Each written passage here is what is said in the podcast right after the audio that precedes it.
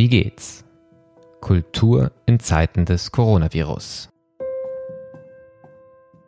Welcome to another international edition of Wie geht's, a podcast of conversations with people working in the arts, cultural policy, education, and the creative sector, reflecting on how the COVID 19 crisis affects the cultural sphere. I'm Martin Zierold, Director of the Institute for Arts and Media Management at the University of Music and Performing Arts in Hamburg, Germany, which is producing this podcast. The title of this podcast, Wie geht's, has a double meaning in German. It translates as How are you? We want to know how people in the arts are doing during these extraordinary and challenging times. Yet, Wie geht's also means How does it work? On this podcast, we hope to share fresh ideas, learnings, stories, how we learn to rethink our practices and our role for societies as we try to come to grips with this crisis. In past international editions, we have visited a variety of locations ranging from various European countries to indigenous communities in the Amazon region. However, up until today, we did not take a closer look at the situation of the arts in the country with the most COVID cases worldwide, the United States. This will finally change, as my guest today is an expert on the situation of the performing arts scene in the US, and I'm glad that Alan Salzenstein has agreed to join me today. He is a full professor at DePaul University in Chicago, serving as the director of the Performing Arts Management and MFA Arts Leadership programs. Alan also is past president of the International Academic Organization Association of Arts Administration Educators, AAAE, and the International Correspondent Board member with the European Network on Cultural Management and Policy. Alan has a long history of theatrical producing, holding executive director positions for various arts organizations over the past 30 years. He is a frequent invited speaker on topics related to arts administration and cultural management, having presented across North America, Europe, and Asia, and is board chair of Classical Kids Music Education and was a long-time board member of the League of Chicago Theaters, among other organizations. Alan is also an attorney focusing on issues related to the performing arts industry. I'm connected to Alan Salzenstein in Chicago via Zoom, as you do it these days. And we're going to talk about his perception of what the COVID crisis did to the American art scene, and particularly the performing arts, and also how the teaching and the curricula of arts management programs might have to change in the future. But before we go there, the first question in this podcast is always very general. How are you, Alan? How am I? Well, first of all, it's a pleasure to be here and to to speak to you. Um, that's for such a simple question. It's such a complex one. How, especially during these times. Um, I guess on a very uh, superficial level, I am fine. I am doing well. Um, certainly better than than many. Um, and yet, it's a time um, that is, I think, not just frustrating and uh, and filled with anger, but it can't help, you know, but affect um, an everyday uh, attitude and perception. So, you know, when I look a little deeper under the surface, I think I'm struggling. Um, it's it's that great uncertainty yeah, yeah, I can imagine. And I mean, most of our listeners will probably be in Germany. Um, and we had guests from Brazil or from the UK, and always feels like you need to give some context about the situation. But of course, the US situation, the whole world is following that. So maybe we don't even have to talk about the, the health uh, situation and the political sphere in the US. But just to give us an idea before we talk about the arts world, of of like your everyday right now how's the situation in chicago like? Um, are you able to go outside a lot? Are there restrictions? Um, how are the, the, the, case numbers in your area of the us in, my area i think i'm one of the more fortunate ones as of this moment. As we know things change you know in in mere moments. Um, where i am we have a uh, uh, a lot of restrictions, and we've had restrictions in place. So I think because of that, we're in a fairly good position now. There is a very slow rolling reopening of things. Um, you know, of course, there are mandatory face coverings and social distancing, but um, uh, in many places, there's still uh, aren't um, indoor dining, only outdoor, and with uh, restrictions on capacity levels. So you know, so I'm feeling. I shouldn't say safe. I'm one that's actually more careful. I rarely go anywhere right now, and if I can do anything online or purchase anything that I need, I do it that way. Um, you know, I don't. I don't even go visit friends or family outside right now. I think it's still just for me the safest thing. I, I feel more comfortable, but I'm in a place um, uh, geographically that is doing much better than some of the other areas in the United States. So I do feel fortunate, at least as of this moment when we're speaking. Um, but of course, as you mentioned, you know the uh, the overall um, situation in the United States is just it, it's just it's unbelievable right now. I mean, it really is awful, and and it's slowly spreading into all areas again. So it, it's I still think it's going to get a lot worse before it gets better here. Yeah, which is uh, like a terrifying prospect. And at the same time, it seems very realistic based from everything also that you can read in the European news about the situation. Um, I mentioned in the beginning, you spend a lot of your uh, work life um, managing, running theaters. And now you've spent already some time um, teaching how to run theaters and teaching arts management. And you've been the president of the um, AAAE, the Global Association for Arts uh, Administration Education.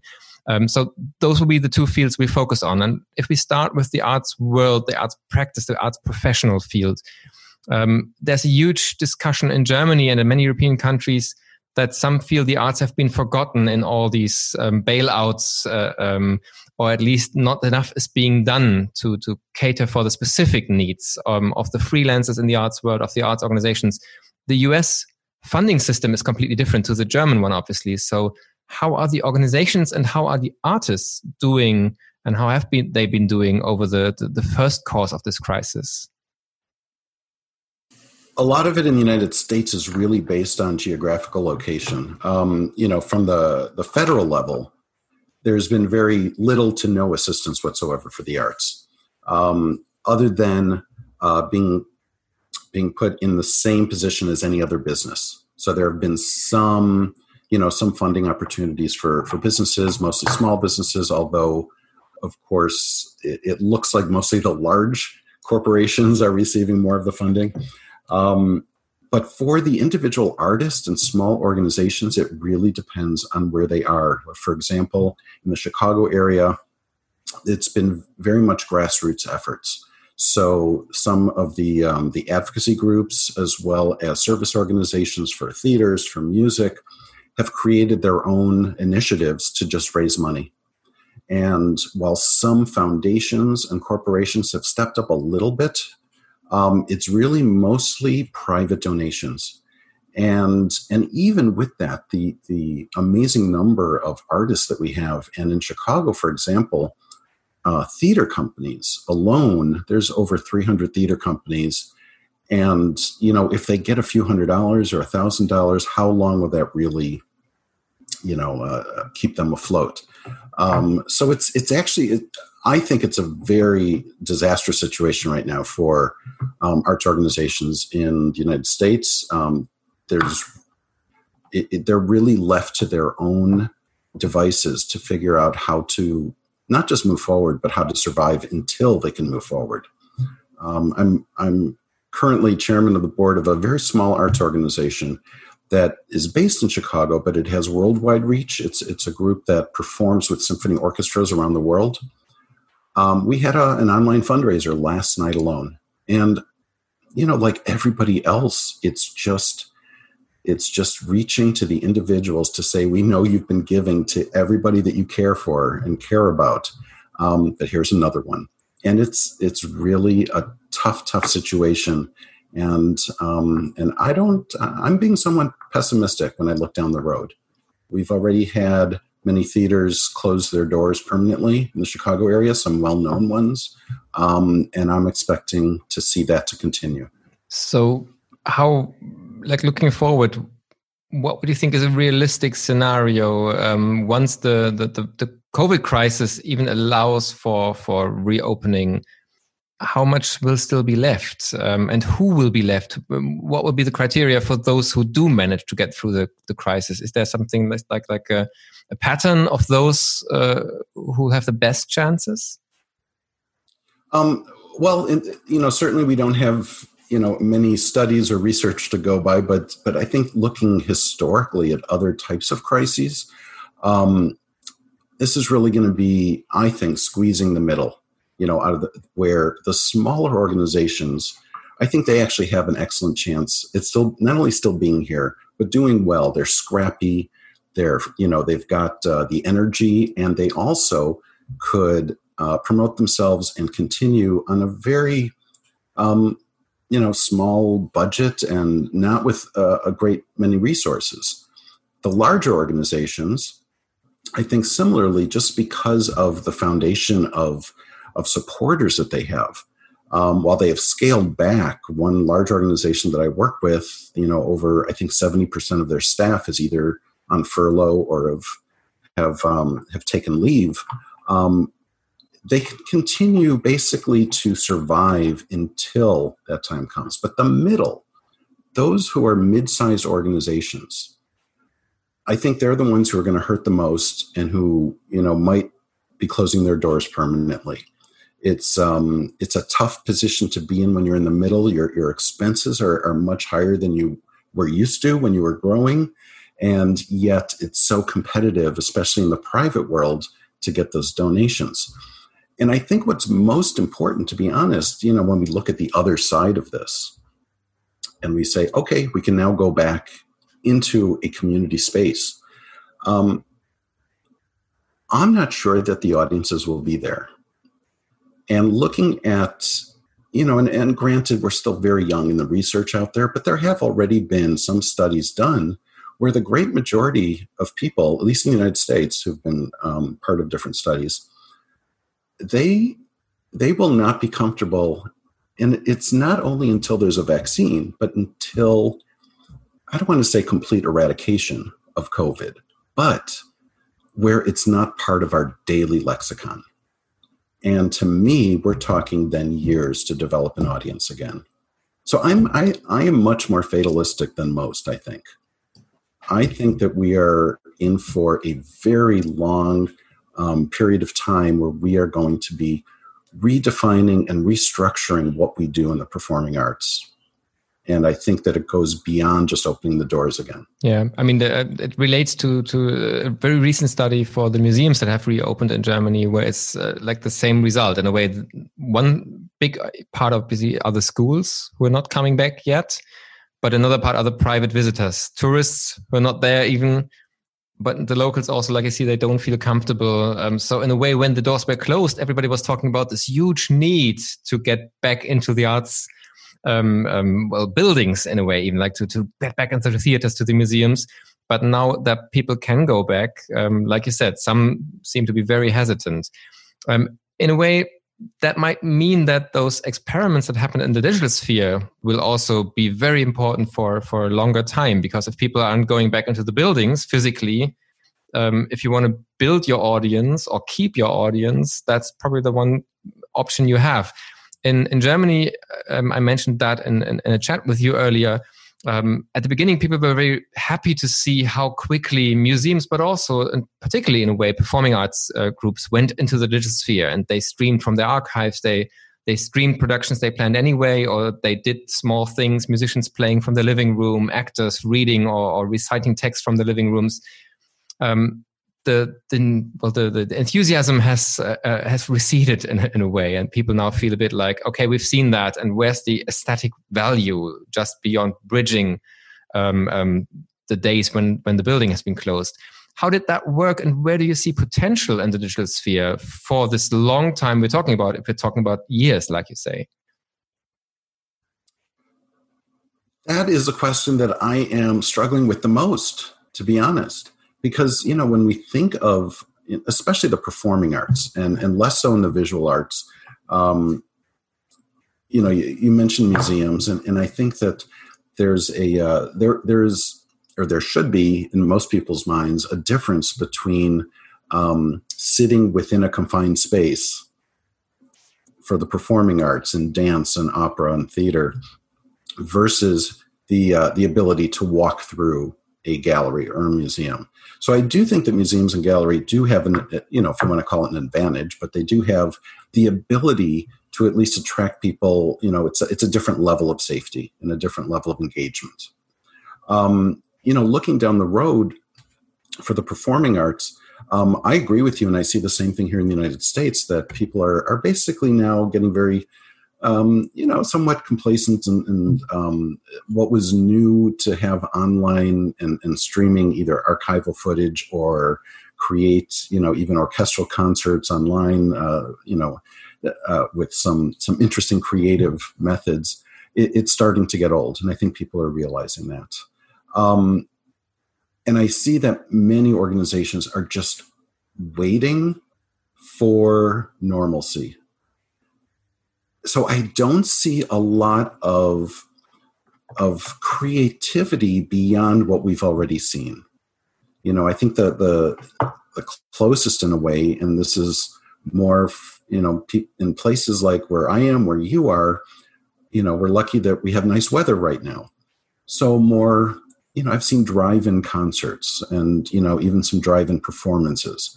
But I think that, you know, for places like ours, come the colder weather, when we're used to being indoors for the arts, um, I really I cannot imagine what arts organizations how they can create content that is different than what we're seeing right now. You know, I in a way it's just going back to the old radio play days, and you know that might be it.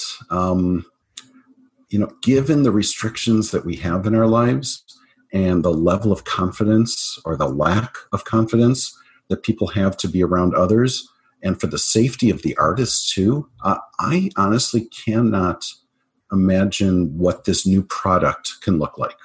This is I, am struggling with that. Yeah, and, and maybe it would really need somebody with a different skill set in a way than than the people in the performing arts to really imagine the digital sphere as a as a place for for something completely different so maybe it's it's it's very hard to if you come from that background of the stage to to do something else than than film your stage um, another question that that we're struggling with and the cliche of the US, I mean, um, one positive cliche looking at, at money at least is um, there's ways to monetize everything. And, and if people had an idea.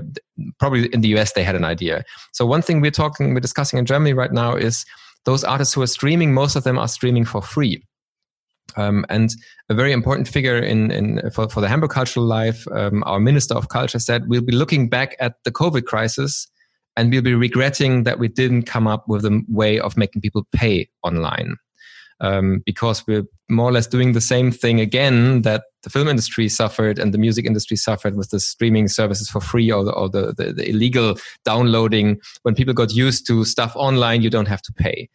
Um, is there best case examples or, or, or, what kind of examples do you have are people paying for digital services in the us more than, than in europe or do you have the same issue that actually digital seems to be a free for all thing turn looking at, at arts organizations putting their stuff online? Um, I've seen many examples of monetizing um, streaming work, or um, you know, or for a limited time having even live performance uh, on you know via Zoom or some other platform where there is a fee associated with it. So I think some people are experimenting with that right now. It seems like many of the smaller organizations, um, and and even some of the larger theaters, now that I think of it, um, they are charging a fee for certain access, um, but the fee is very nominal compared to what it would be in a live, you know, a live situation. Um, you know, between U.S. dollars, five dollars to twenty-five dollars. I've seen some some different um, different admission, if you if you will. Um, I think they're just beginning to to try to figure that out because the younger generation, I think, you know they're the ones who do see digital the digital world as free. So they're not necessarily going to to pay even for some performing arts that they can get you know access to. Um, and the older generation i don't think they're comfortable yet looking at this as a replacement for what they're used to. So I'm not sure, you know, right now, the even though they are uh, different organizations are monetizing what they have, I don't think the returns are that great. I think it's a way to test the waters a little bit. Okay, yeah. So that's also not not going to be the replacement for for the lack of funding in, in other contexts. Um, one one question we didn't have uh, um, really look at right now is the social implications of the potential extinction in a way of of huge parts of the arts uh, world. I mean, obviously, it's going to be horrible for the artists and also for the people in arts administration.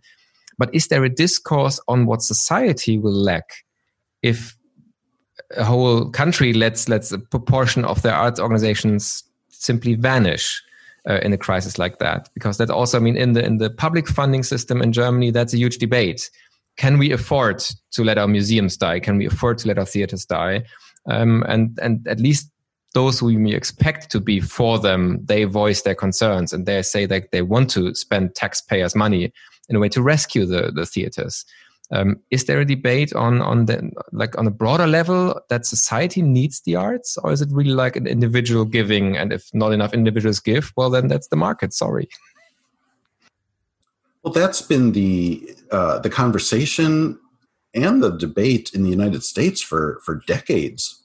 You know, so this doesn't this current situation doesn't necessarily add to or take away from that discussion.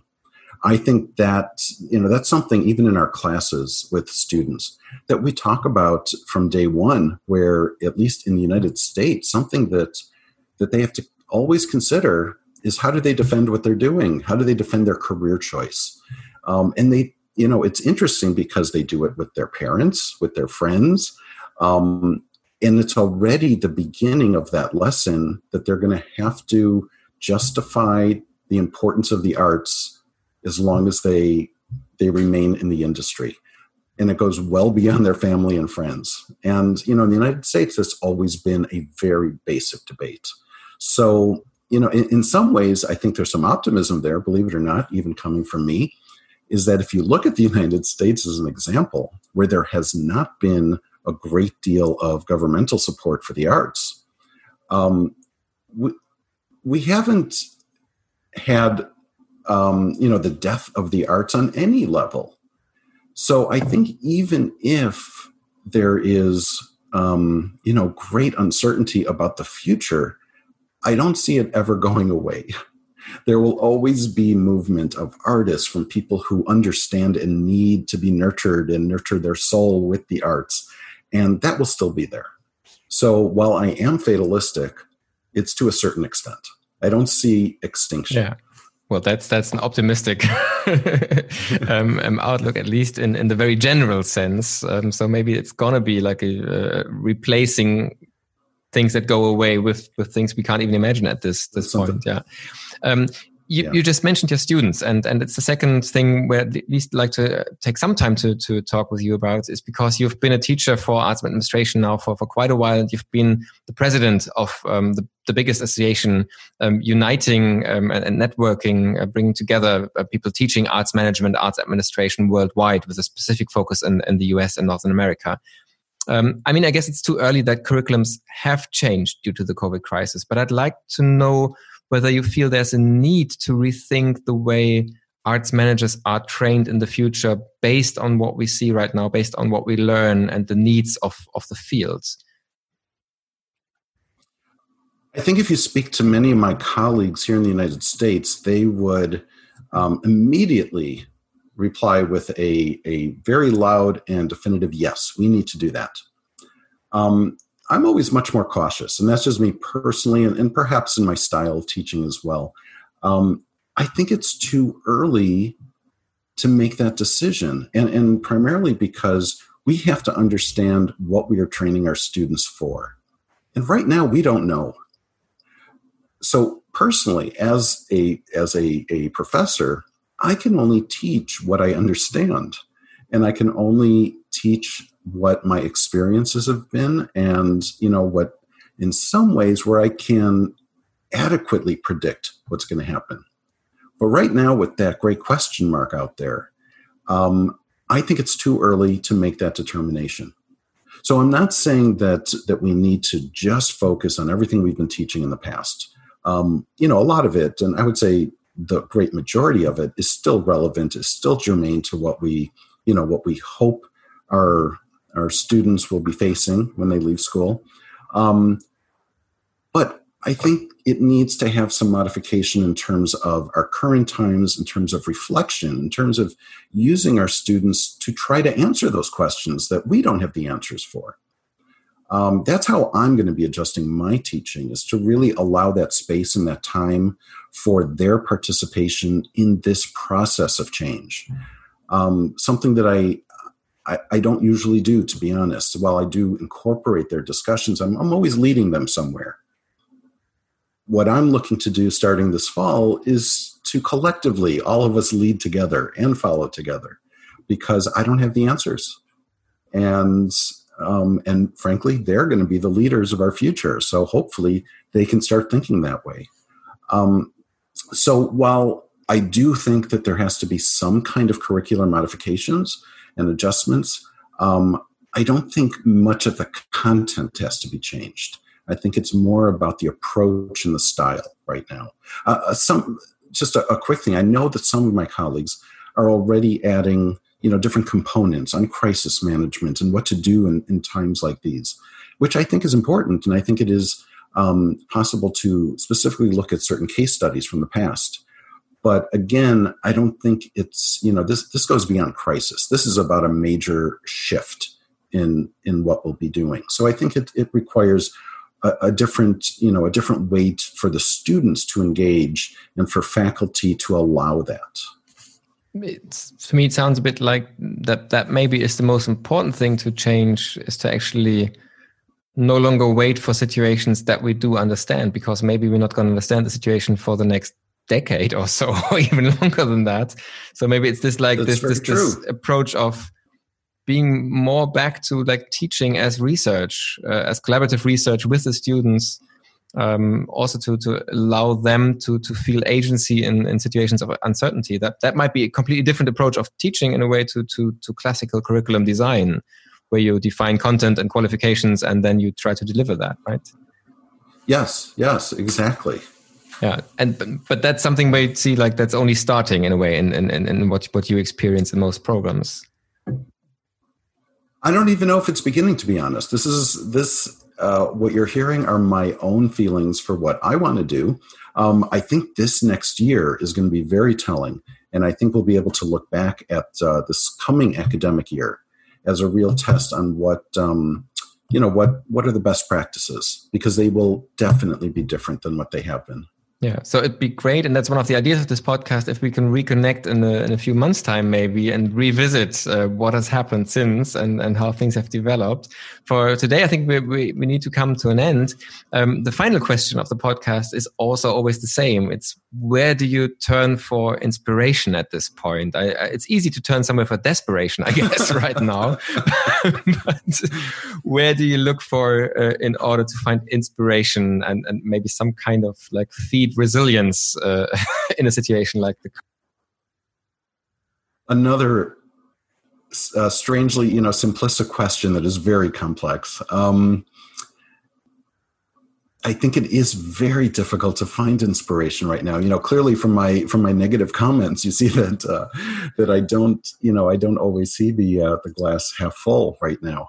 Um, but I, you know, I think there's you know basic psychological need sometimes to to uh, to look for what's comfortable and um, you know what at a good time in the past. So you know I might get um, ridiculed for this, but sometimes I look for old television, television from 30, 40, 50 years ago that just makes me feel good. You know, that in addition to something that did give me a little bit of inspiration last night, I mentioned this um, uh, online fundraiser for this arts organization. It, it involves children. And just seeing and hearing the impact of the arts on children and their and it's not so much the innocence but it's about the promise of the future that still gives me inspiration I think that's a nice note to end this on. Thank you very much, Alan, for your time, for talking to me. And it actually would be lovely to talk to you again in a few weeks or months' time and see how things have developed in the US and, and more generally globally. Thank you very much. Thank you. My pleasure. This was the 49th edition of our podcast, Wie geht's? The Culture Sphere during the coronavirus crisis. We already have a number of English editions in the archive and will continue to produce more. All existing and future episodes in English can be easily accessed through our website covid-culture.com, where you will also find links and further notes to each episode. Next week will mark our 50th episode, which will be in German again, I'm afraid. I'm looking forward to our next editions. Take care. Bis bald. Passen Sie gut auf sich auf.